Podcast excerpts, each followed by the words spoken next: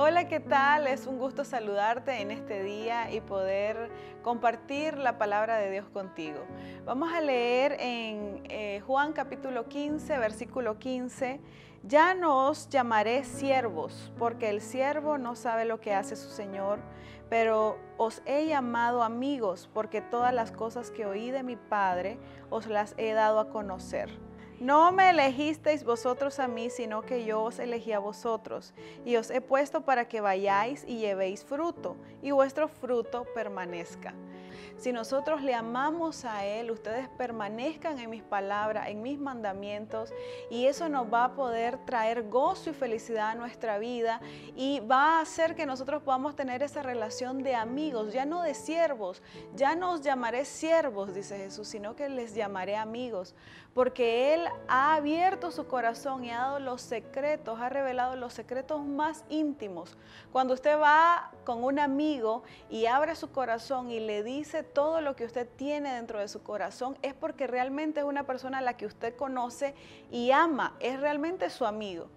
Lo mismo Jesús con nosotros. Jesús es nuestro amigo.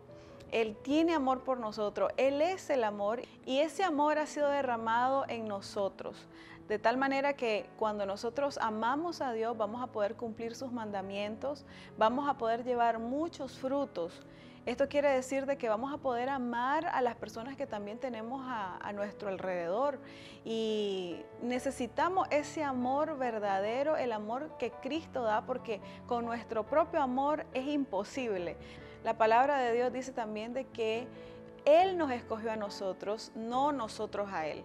Esto eh, me hace pensar de que realmente nosotros no, aunque dijéramos que amamos mucho a Dios y que le queremos amar con todo nuestro corazón, es imposible. Simplemente Él pagó el precio y Él derramó su amor para con nosotros, para que nosotros podamos amar a las demás personas y amarle a Él también.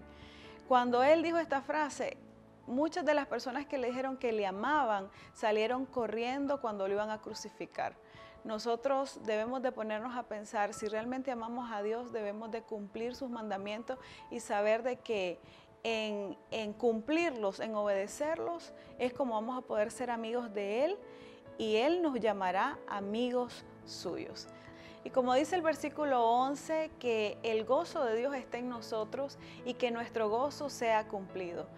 Esto nos anima a que nosotros podamos tener esa relación íntima con el Señor para que Él nos pueda llamar amigos y que Él nos pueda revelar sus secretos más íntimos para tu vida, para tus generaciones, para tu nación y que puedas disfrutar realmente obedecer sus mandamientos porque en esto es que vamos a encontrar deleite en nuestra vida. Te animo para que puedas amar a Dios por sobre todas las cosas, que puedas amar a tu prójimo también y que te deleites en Él. Que Dios te bendiga.